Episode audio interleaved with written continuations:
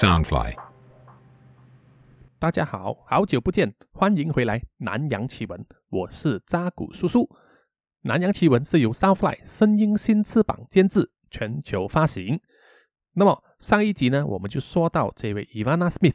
的发生命案的这个过程，就是在二零一七年十二月七日的时候，这位漂亮的十九岁的荷兰籍模特儿 Ivana Smith 呢，就在一个豪华公寓的二十楼那边呢。掉下来，直线就是坠落十四层，肢体呢就沉尸在这个六楼。这个验尸报告呢里面就有说，伊凡娜的身上有残留这个酒精和毒品的这个成分，那么也说明了当天的前天晚上，他和这个 Alexander 和 Luna 夫妇，就是这个公寓的主人，他们一起去狂欢啊，去夜店狂欢，然后再去卡拉 OK，在凌晨的时候呢，回到这个公寓里面。当时的执法当局呢，只是判决说伊万娜是死于啊鲁莽行动，自己跌死的。那么 Alexander 和 Luna 夫妇呢，他们只是因为滥用药物哦被捕，但是后来很快就可以保释离开。他们也很快就是离开了马来西亚，回去了美国的迈阿密。事后他们也有接受这个媒体采访说，当天凌晨伊万娜在他们的公寓里面，除了啊，有跟他们一起喝酒之外，还有跟他们发生性行为，就是三 P 了。啊，三 P 完之后，然后啊，他们也不知道伊万娜去了哪里，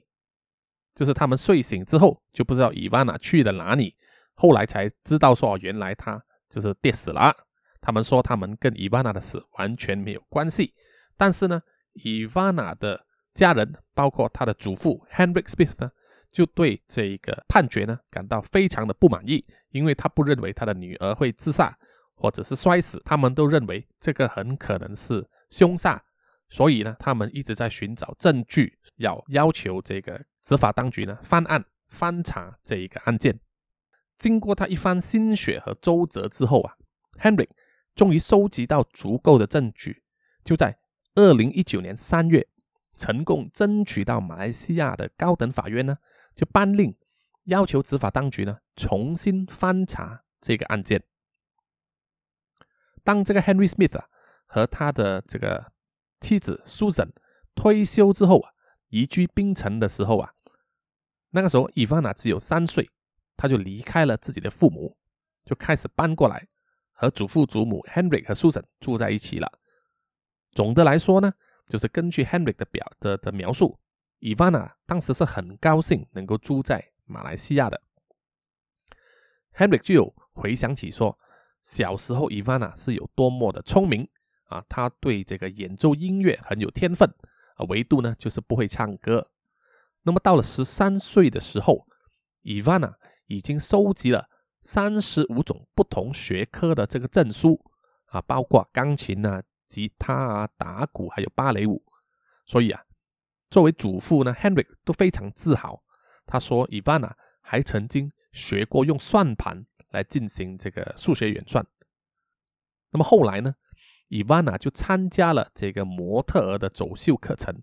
并且很快的就被这个经纪公司相中，就安排他呢参加选美比赛，并且呢就找到模特儿的工作。那么他也说，Ivana 是一个很喜欢。成为众人瞩目的一个女孩啊，很渴望引起别人的关注，这就是她喜欢当模特儿的原因。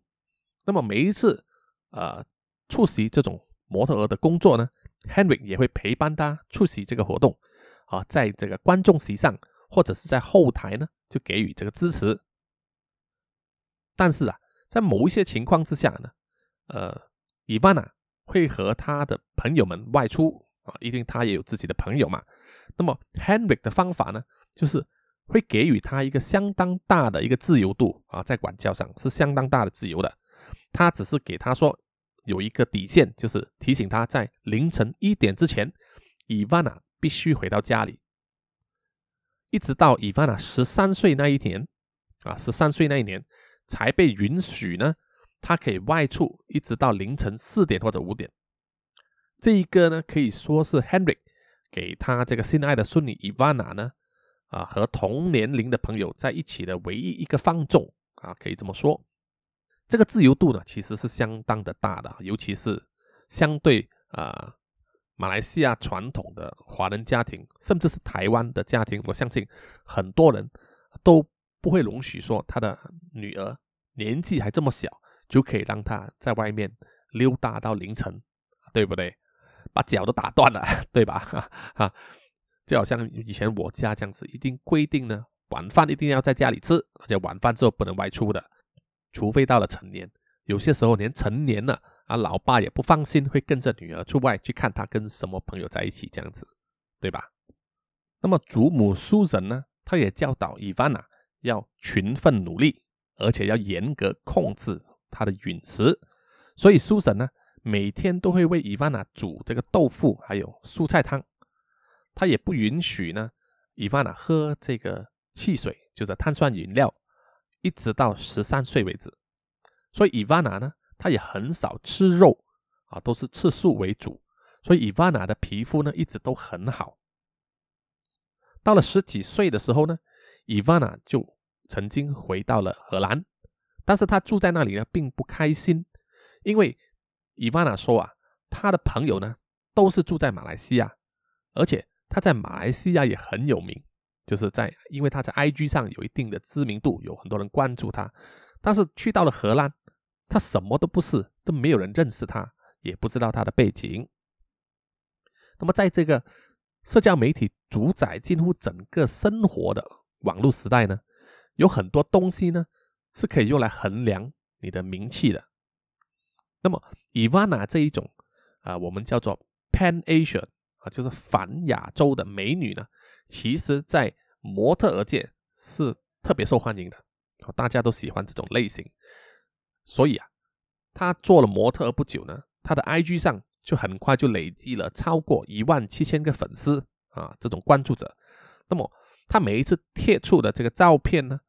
都可以得到最高好几万个赞啊，少的也有好几百个这样子。吉隆坡呢？就和世界上其他主要城市一样啊，都拥有五光十色的一面。来自世界各地的模特儿呢，啊，都会来到吉隆坡寻找工作，这个是很常见的事情。那么模特儿呢，来到这里，可能他们会登上一些啊杂志封面呢，或者是为一些时尚品牌的季度服装秀呢，就是走这个 T 台，走这个舞台，甚至呢，他他们可能参与拍摄广告。就出现在电视上或者是报章上，有一些有机会的啊，甚至可以成为名人或者是明星这样子。为此呢，模特儿了，他们就必须在这个啊选角经理，我们叫做 casting manager 啊，专门选人的这个经理，还有就是导演，还有就是广告公司的高层呢，常常聚集的这些俱乐部里面呢，啊，被他们看到。啊他们模特要被看到、被认识了，才有机会选中你嘛，这个是很正常的一种操作。所以模特儿呢，常常就会去参加那些夜店里面的那些呃 ladies night 啊，就女士之夜啦，或者是 model nights 啊，就是模特儿之夜的这一类活动啊，他们就穿上那种最引人注目的衣服啊，来吸引这些眼球，要获得他们可能一那些潜在客户的注意。啊，甚至可以取悦他们，打动他们，让下一个工作机会出现的时候呢，首先要想到他们这样子。那么，在模特儿行业里面呢，有一个资深的人士啊，啊，是来自中东的伊米莎西说呢，啊，他跟这个媒体说，在这个模特儿的圈里面呢，就有一个聊天群组啊，WhatsApp 的聊天群组，就专门分享那些曝光和工作的机会。当一个模特儿呢，从另外一个国家来到吉隆坡的时候，啊，他们就会想要出去，就是曝光啊，被人家认识这样子。那些曾经在吉隆坡逗留的模特儿呢，啊，他们会知道他们曾经去过的什么地方有派对，或者什么地方会有这个模特儿之夜，他就会在这个群组里面呢，告诉他们，分享这个信息。所以群组的主要功用呢，就是用来扩充这个人脉。提高这个曝光度啊，好让这些模特儿呢可以获得更多的工作机会。所以啊，群组里面的每一个人呢，都知道他们出席这些夜店活动呢，啊，其实都一个都没有一个很明确的工作描述，啊，工作性质是什么，没有很明确的描述。这些呢，他们就简称为 party job，啊，party job，派对工作啊，简简简单的解释就是这样子。那么有一些模特儿呢，会透过这些门路这个方法，就获得很好的这个工作机会，或者是说某个演出的角色，那么得到某一些品牌啊，也可能是一些国际大牌啊，会将他们打扮的漂漂亮亮、性感迷人的这样子，而且呢。还可以得到很不错的这个报酬，所以啊，有很多很多的模特儿呢，都非常渴望得到像这样子的工作。那么这个业界的资深人士伊米莎呢，他也不否认说，有一些 party job 呢，只需要这个模特儿出席啊，就可以获得报酬了。比如说，大约是三个小时的时间吧，啊，就可以轻松的拿到五百美元的报酬。相比一个在时装表演上走这个 T 台的模特儿，他走了一整天，可能只能拿到一百美元。所以说啊，有很多模特儿呢，都对这个 party job 呢，就是趋之若鹜，非常的踊跃去参加这样子。那么一般上这个模特儿的中介呢，哦或者是经理人，都会收到一些客户的这个信息，就会提出说他们会要求出席的模特儿的类型。呃，数量还有这个聚会的地点，那么这些客户会是谁呢？当然就是那些想要炫耀啊自己身旁有很多模特儿的人呐啊，他认识很多模特儿的人，比如说像是呃富豪啊、rapper 啊、公关啊、花花公子啊这一类人。好，伊米莎他就说呢，这种信息呢其实是很明确的，他就是这种客户就是要告诉别人说，哎来。我这一边啊，正在和那些漂亮的美眉聚会啊，所以啊，你们都要来跟我混，这样子的信息啦。但是呢，伊米莎他也很坚持的认为说啊，这一种 party job 呢，就和伴游并不相同啊。伴游英文呢是叫做 escort，那么在外国人的意思呢，伴游呢其实是日本人的那个援助交际。啊，援助交际就是说你付钱让一个女孩子陪你，而且呢，escort 呢大部分都包含性服务的，就是要做爱的。那么，伊米莎呢，他就说模特儿出席这种派对的作用呢，啊，其实纯粹呢就是要让这个派对看起来呀，就是很酷、很时尚啊、很正点这样子。哇，有很多很漂亮的人出现，那么模特儿呢，也只是纯粹。在这个派对里面呢，就是自行其乐，比如说就是随酒随便你喝啊，东西随便你吃这样子，你们就是要刷脸而已。而且最重要的有一点呢，就是伊米莎一直强调说，可能是完全不涉及性交易的啊。伊米莎解释说啊，即使有，那么模特儿呢也会被事先告知说，他们是可以拒绝这项要求的啊。如果客户提出，模特儿是可以拒绝的。那么，就根据伊 n a 在他的 IG 上写的这个个人简介，他有提到说，名媛这个字哦，英文其实是叫 hostess，是指这样的工作吗？啊，其实这一个就是一段界限很模糊的地带啊，非常的难看清楚，水很深，而且呢，处处都充满这个暗流。伊 n a 的祖母啊，Susan 有回忆，就是说她的孙女啊。在这个 Henry 就是祖父生日那一天，就带他们就是祖父祖母出去吃了一个大餐。在付钱的时候呢，Susan 就有注意到 Ivana 的钱包里面有很多的钱。啊，那么 Ivana 当时就曾经解释说，因为他在吉隆坡工作，那么薪酬呢是比较高的。那么一些在模特儿行业里面的内部人士啊认为，那么扎古叔叔其实也同意，就是说。无论一个模特儿如何的努力去走秀，或者是拍摄广告呢，其实都没有办法保证每一个月都会有稳定的这个收入。这个是很大程度是取决于一个时装的那个旺季啊，比如说呃时装周啊、季节性的这个时装发布等等啊。那么有这些发布会，你才有工作嘛。那么伊万娜是如何持续的获得这个理想的收入呢？他是不是在这个模特儿的工作以外的范围工作呢？啊，他是为谁而工作呢？而这个又有没有使他的生命暴露在这个危险之中呢？有很多刚满十八岁啊、十九岁的人呢，初次踏入社会的年轻人呢，其实他们都还没有充分了解这个世界上自由的这个界限哦，去到哪里也不能够了解这个世事啊、社会风气，也无法了解某一些行业里面的一些潜台词，还有潜规则啊，除非是有一个有经验的人在旁边给予这个指导或者是指引这样子，但是啊。一个人在吉隆坡这个大城市里面打拼的伊万娜，有没有获得旁人的指导呢？啊，这个我们不知道。他是不是有足够的人生经验，还有这个职场智慧去处理，或者是去应付这个模特儿这份工作，或者是这种 party job 现场里面会可能会发生的那些潜在的危险呢？他是不是有足够的这个警觉呢？我们也不知道。伊米莎就有补充说啊，有一些模特儿呢，其实是不知道如何去拒绝这一类的事情。当发生的时候，当他们陷入这种情况的时候啊，他们就很可能就会受到伤害啊，成为受害者。哦，可以可能发生的事情，那么最糟糕的就是模特可能会被性骚扰，哦，被非礼，甚至会被强奸，或者是啊，牵涉到吸毒。或者是说啊，死亡就吸毒过量死亡这种情况都有可能会发生，在这个声色犬马的这种啊派对现场啊，酒精啊就是饮料这种酒啊自由的流动啊随便喝，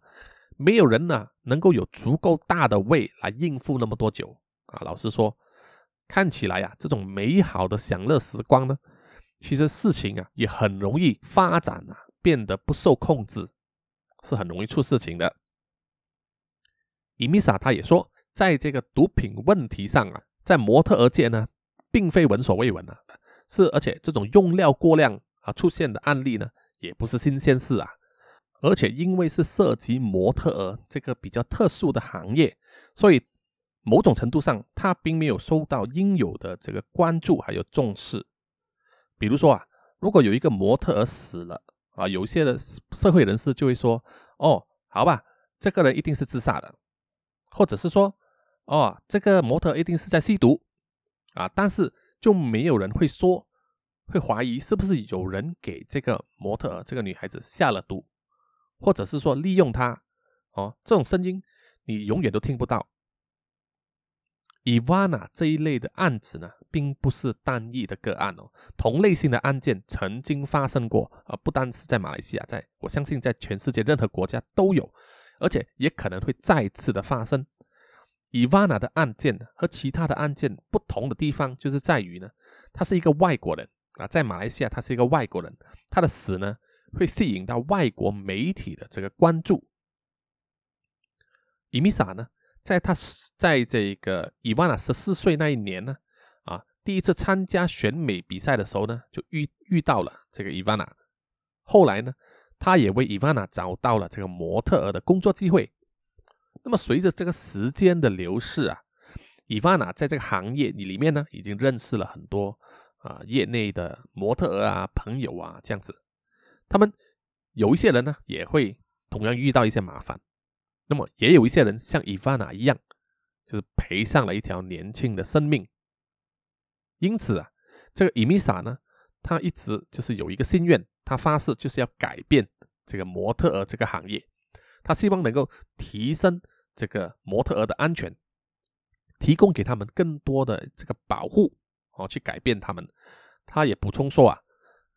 他为伊万娜做这件事啊，是为了他的，虽然。他们两个人算不上是一个亲密的朋友，但是伊米莎很想做一些东西，让这样的惨剧呢不会再次发生。伊米莎他也表示说，他在那种社交场合上就认识了 Alexander 和 Luna 两夫妇。他对 Alexander 和 Luna 夫妇的印象呢，就是这两个人啊是长袖善舞，而且非常的好玩，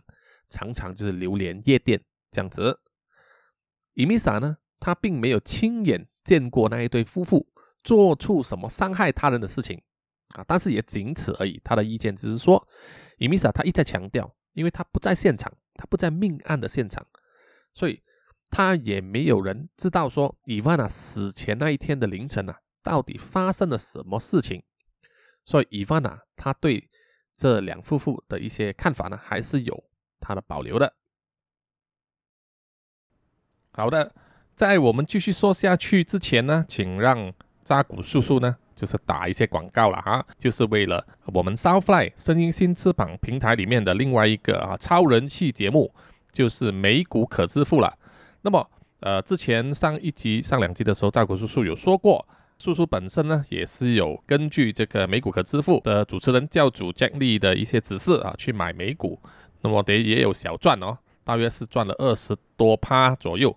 那么接下来在今年呢，也会继续的加重投资啊，因为现在叔叔呢看到说金钱呐啊钞票啊这种东西一直在贬值啊，包括美金其实也正在贬值，因为全世界的领导啊，国家银行都在做这个量化宽松嘛，叫拼命印钞票，所以钞票的价值是会贬值的，所以你才会看到说，呃，我们要寻找一些增值的东西呢越来越少。哦，那种银行利息啊，什么定存啊，更加不用说啊，那个利息少的实在是非常可怜，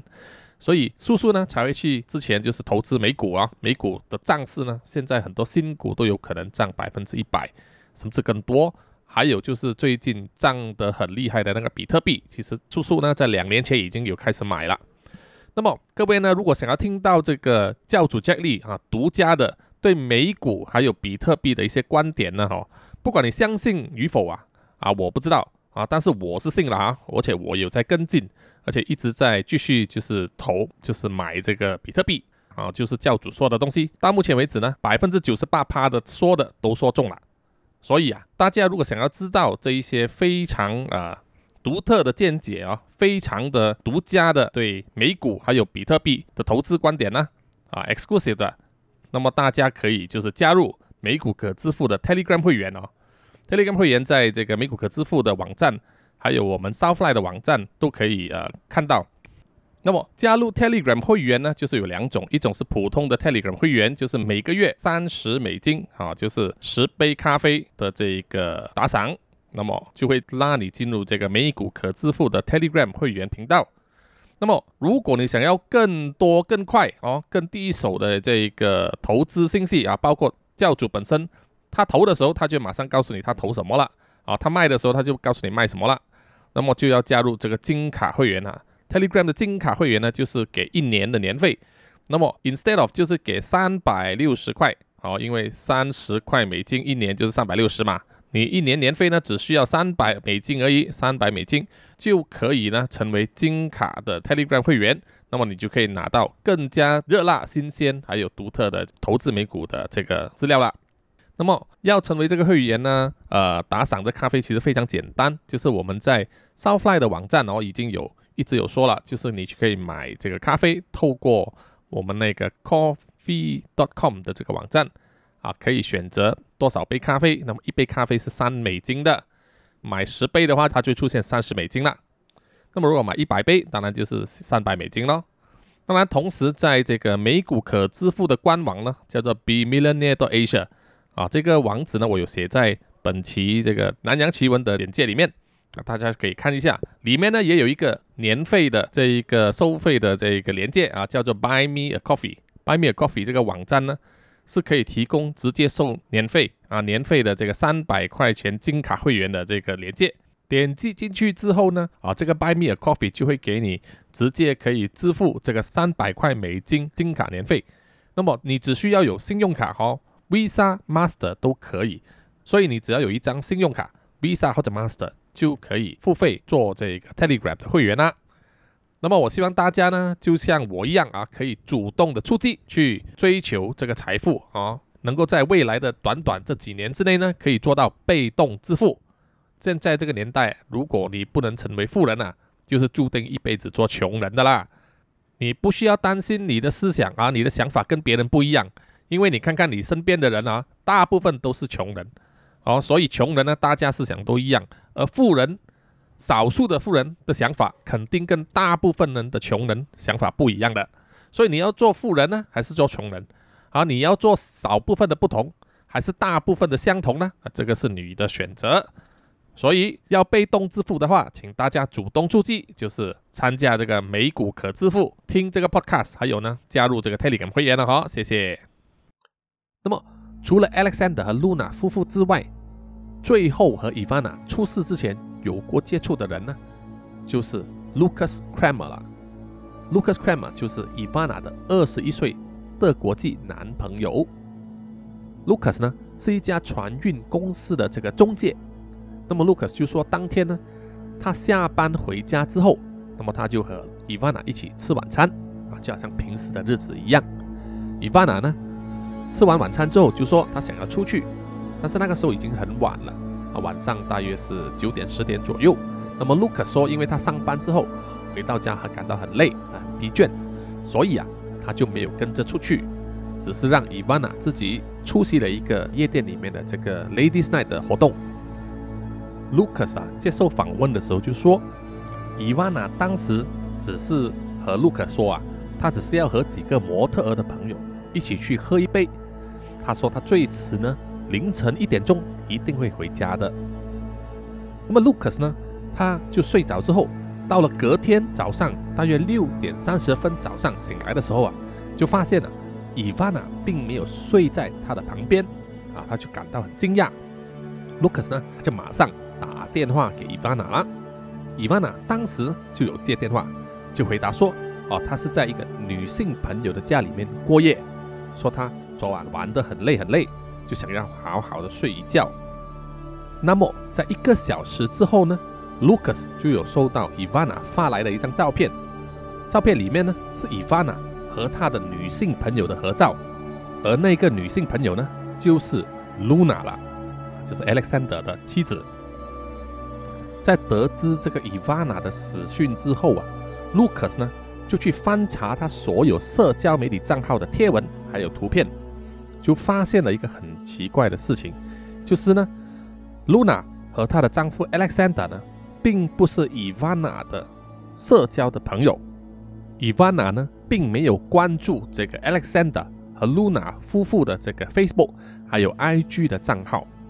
没有关注他们，自然就没有。跟他们作为一个社交朋友的这个关系啦，好，大家都知道，Lucas 呢就觉得这个非常的奇怪，因为呢，伊万娜是非常在意他自己的这个社交媒体圈的，所以啊，如果他认识某一个人，他一定会去关注他，那么对方也会要求对方关注回自己，这样子互相关注，哦，所以建立他在这个社交媒体上的朋友圈。卢克说啊。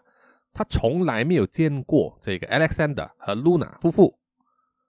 但是呢，他认为这一对夫妇应该为这个伊万娜的死呢负上这个责任，因为出事的地点就是在这一对夫妇的家里面，而且前一晚他们三个人呢还一起去了 clubbing。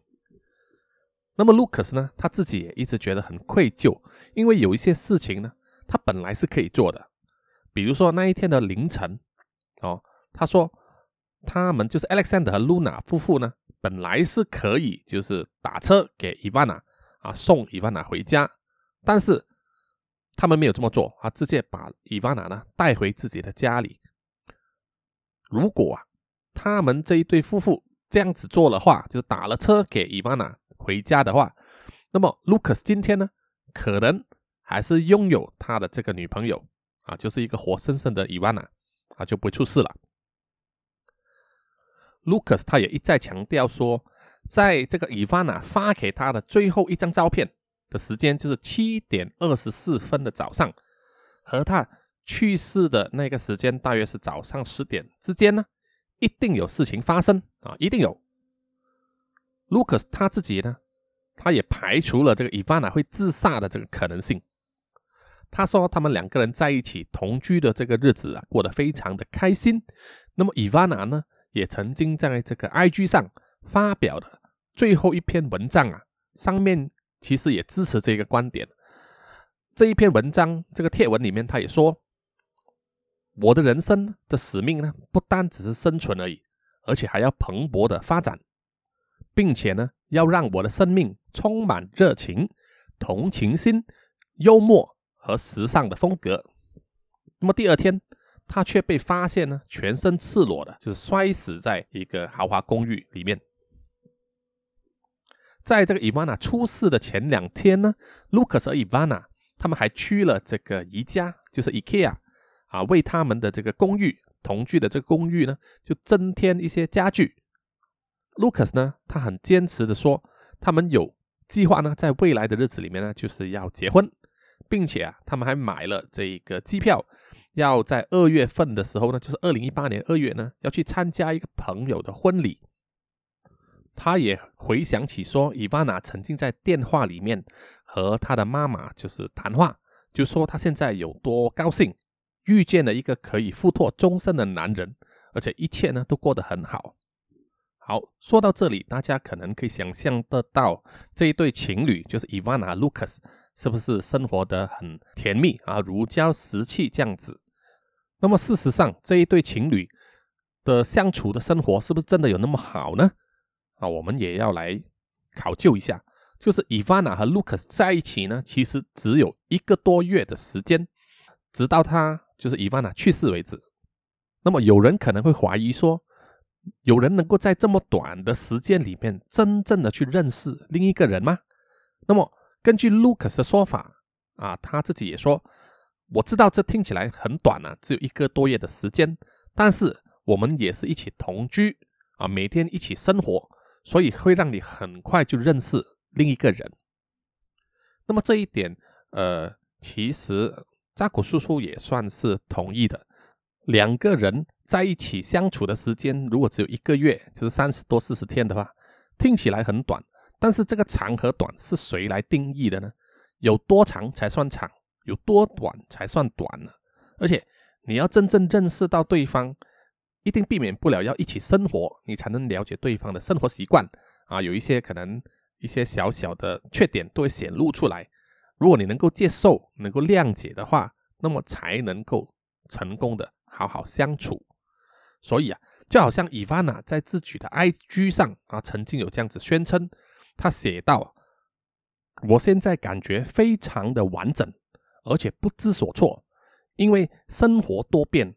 忽然间就变得引人入胜，而且充满了热情。我可以这么说，我爱上你了。这一篇贴文呢，伊凡娜还标志了 Lucas 的 IG 账号，就是说他 tag 了这个 Lucas。在受到媒体采访的时候，Lucas 他自己也承认，他从来没有见过伊凡娜的朋友，他对他的这个模特儿的工作也不了解。他也是说，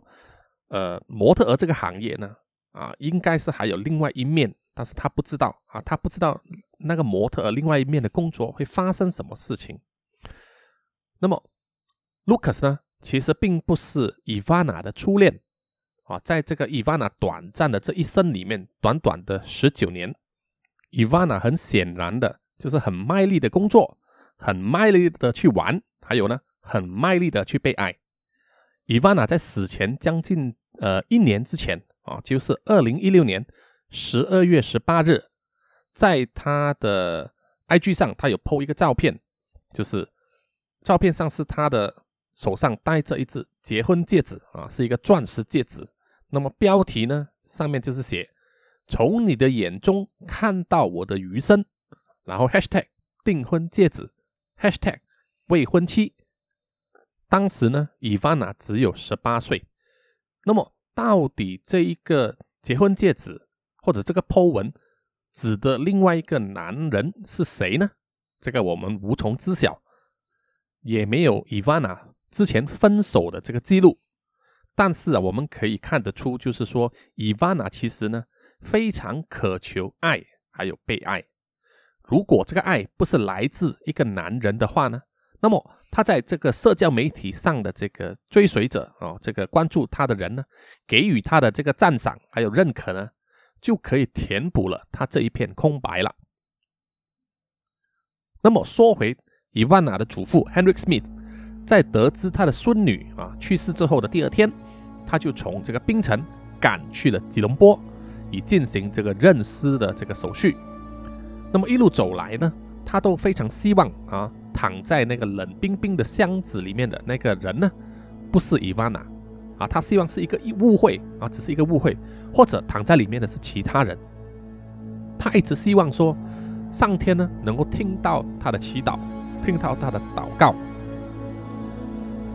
但是那一天，Henry 被带进了一个小房间，并且呢，证实了他最担心的事情，啊，已经成真了，就是躺在那上面的呢，就是他美丽的孙女 Ivana Smith。Ivana 的遗体呢，上面只是盖着了一张白色的床单，哦，遮住了她裸露的身体，只是露出了她的那一张脸，那个曾经坐在她旁边。陪他一起看电视的那个孩子的脸，那个曾经被他宠爱还有抚养长大的孩子的脸，可是到了那一天呢，Henry 是站在那里，而他呢，那个孩子却是躺在冷冰冰的箱子里面。他看到伊万娜当时的状态，和他被发现的时候完全一模一样，就是全身脏兮兮的。当 Henry 看到伊万娜处于那种状态的时候，他不禁悲从中来呀。其实我们也可以体谅得到，可以想象得到，有什么比一个白头人送黑头人更加的伤心呢？而且他才这么年轻。在 Henry 确定了这个 Ivana 的身份啊，这个做了这个认尸手续之后的第二天，Ivana 的父母也来到了吉隆坡。他们当时就拿到了伊凡娜的遗物，也就是警方在命案现场所收集回来的伊凡娜留下的东西，就是伊凡娜的包包、伊凡娜的钱包、手机，就是这么多，没有衣服，没有鞋子。伊万娜呢，就在二零一七年十二月三十日的时候呢，就被安排火化，并将她的骨灰呢。就带回去荷兰安葬。随着调查的工作呢进行的非常缓慢，让这一个家庭啊，他们所面对的这个残酷的这个悲伤呢啊，慢慢的转变成一种痛苦的等待了。所以啊，Henry 呢曾经呃不止一次，就是多次的，就是很愤怒的向警方要求啊，他们提供这个真相，或者是催促他们去加快这个调查。因为他们所要求的这个答案，并没有得到。Henry 呢，他当然也没有办法想象，是说他教出来的这个孙女啊，这么乖的一个孙女，一直都是这么循规蹈矩的孩子，会出事。那么 Henry 他其实也不排除 Ivana 在出事那一晚呢，他可能是喝了一些被下药的这个水啊，或者是有吸毒的这个可能性。但是呢。Henry 他很坚持，就是说，根据他所带大的这个孩子的品行啊，他相信 Ivana 会吸毒的可能性非常小。那么验尸结果呢，其实也显示说他体内有残留的这个酒精和毒品嘛。啊，这个毒品主要呢就是摇头丸啊，就是 Ecstasy。摇头丸呢是这个夜店狂欢里面呢你们的人最喜欢的啊首选的这个毒品。根据那一些有关滥用药物的网站呢。它里面有数据，就是指出说，摇头丸呢，被认为是一种能让人很快的感觉到这个身上的这个能量提升、高度的兴奋、高度的呃有这种愉悦感，会苛求这个肢体的接触，同时呢，会强化一个人对性的这个需求。这一个也可能可以解释说，目击者呢曾经看到这个伊万娜。亲吻这个 Alexander 夫妇的这个陈述，就是说吃了摇头丸会渴望有这种肢体接触、亲密的这种性需求。那么摇头丸呢，其实还有其他的危险的副作用，例如说它会感到恶心、肌肉抽搐，会产生幻觉这样子，而且会让一个人的心率还有血压呢提高。那么如果服用多过一剂，就是吃到超过一颗药丸这个摇头丸。或者和其他毒品混合使用的时候呢，就会引发癫痫、丧失这个意识，甚至呢会导致这个器官衰竭，尽管这个尸体的解剖报告啊，并没有得出那样的结论，但是喝酒和滥用毒品呢，就导致这个 Ivana 和 Alexander 夫妇在一起的时候呢，发生了这个悲剧了。那么 Henrik Smith 一家人呢，他也将他们的希望就是寄托在这个荷兰所进行的这个第二次尸检报告的结果上。荷兰呢，在这个第二次尸检报告上提出说，根据这个 Ivana 当时现场所拍到的照片，他的后脑、他的颈项还有手背上的这个伤痕，可以断定就是说，Ivana 他是在死亡之后才从高处坠落的。所以伊万娜不是跌死的，而是跌下来之前已经死了。那么还有报告有显示说，伊万娜的身体里面呢还有残留着这个男性的 DNA，这就表示说，在伊万娜出事之前的好几个小时之前，曾经和男性就发生过这个性行为。那么还有其他的证据，包括说他的指甲上有这个 Alexander 的这个 DNA 残留在里面。那么现场还有一些破碎的酒瓶啊，这样子集合了所有的证据，其实有迹象表示说，Alexander 夫妇呢可能有移动或者是改动了现场的证据，啊，就是他们家里面的一些东西。那么 Henry 呢，他当时是通过了一个众筹的方式筹到了钱，然后就聘请了这个私家侦探还有律师呢来调查这个 Ivana 的这个命案。尽管呢。在这个 Henry Smith 一家的这个压力之下呢，就是导致这个警方哦必须重新审理此案啊，因为高等法院已经通过了，必须重新翻案。但是这也让这个马来西亚的执法当局呢，就是感到不安，因为啊，这个 Henry 呢多次的公开批评啊，这个执法单位就是办事不力，并没有妥善的收集现场的证据。那么合格的这个监视人员呢？也没有去到现场啊，没有去到命案现场，而只是单凭拍下来的照片啊，去下了一些定论这样子。那么警方呢，当然也认为说，Henry 呢不应该雇佣其他人来干扰正在进行之中的这个刑事调查。警方说啊，这样的事情呢是应该要通过适当的这个渠道还有程序去进行的。那么如果私人调查发现了任何新的证据或者新的进展，那么最好的解决方法就是要和当局，就是警方合作，而不是在这个媒体上啊公开的批评和摆出和警方对抗的这个立场。这个当然不是说不对，当然 Henry 他有他自己的这个立场嘛，对不对？因为他一直得不到他想要的答案，那么警方也没有呃就是给他一个满意的解释，所以你也不能怪人家，就是对你的行动感到不满，对吧？再加上这个嫌疑最大的这个 Alexander 和 Luna 夫妇，哦，他们和这个命案有最直接的关联，不但没有被问罪，还让他们自由离境，啊，让他们现在已经回到这个美国迈阿密那边。伊万娜呢，哦，虽然她当时已经成年了，但是她也是只有十九岁而已，哦，我们可以说是入世未深啊。那么她拥有非常漂亮的外表。哦，这个照片我会贴在我的 IG 上，那么大家可以看到，就是说，呃，他的外在条件都非常的好，他也用这个条件打开了模特儿界和时尚界的大门，那么也一步踏进了一个陌生、模糊而且充满诱惑、很可能危机四伏的这个世界里面。哦，他在这个声色犬马的派对里面出入，那么。摆在面前的呢，都是酒精啊、毒品啊、那种花花公子啊，而且还有可能呢，有很多以这种年轻女孩为猎物的这种陌生人存在。所以那个世界并不是外人所想象的那么单纯的。至于这个 Alexander 和 Luna 夫妇啊，他们已经是中年人了吧，对不对？我之前说过，Alexander 当时已经是四十四岁，而 Luna 是三十岁。跟呃这个伊凡娜相比呢，他们是伊凡娜的长辈，照理说他们应该要照顾伊凡娜，而不是去利用她。哦，如果没有证据可以证明说 Alexander 和这个 Luna 这个夫妇呢，会因为这个伊凡娜的死而受到应有的惩罚的话，那么至少他们必须负上这个道德上的责任，哦，就是要避免一个年轻女孩受到这种毒品还有危险行为的这个侵害。那么，自从这个高等法院颁布这个法令，要求警方重新翻查这个伊万娜的命案之后，当时是二零一九年三月，一年之后，到了二零二零年三月，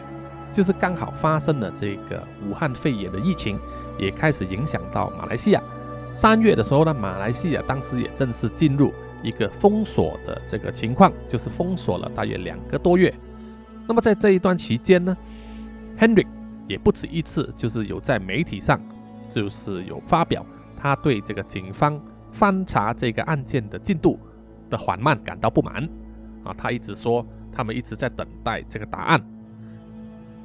到了今天呢，就是二零二一年的时候，因为陆陆续续呢，马来西亚。也是有受到这个疫情的冲击，到了今天二零二一年，呃一月份的时候呢，现在又要再次进入封锁的阶段，所以啊，伊万娜这一宗离奇的命案会不会有昭雪的那一天呢？我们还是必须等待。那么这一期南洋奇闻呢，就到此为止，谢谢大家的收听。那么在结束之前，扎古叔叔当然也是不厌其烦的，希望大家可以继续去。Apple Podcast 里面给我这个节目五星的评价，还有留言，也希望大家 follow 我这个南洋奇闻的 IG 啊，MeV 上的专业，还有当然就是就是追踪我这个南洋奇闻的这一个网站啊，官方网站啊，大家我会把这个链接写在这个简介上，希望大家持续的关注，也谢谢大家的收听。在这个疫情期间，那么扎古叔叔也希望所有的听众可以保持警觉。啊，小心照顾自己的健康，注意出入，记得戴口罩、勤洗手啊，消毒这样子，大家要健健康康。好了，我们下一集再见，拜拜。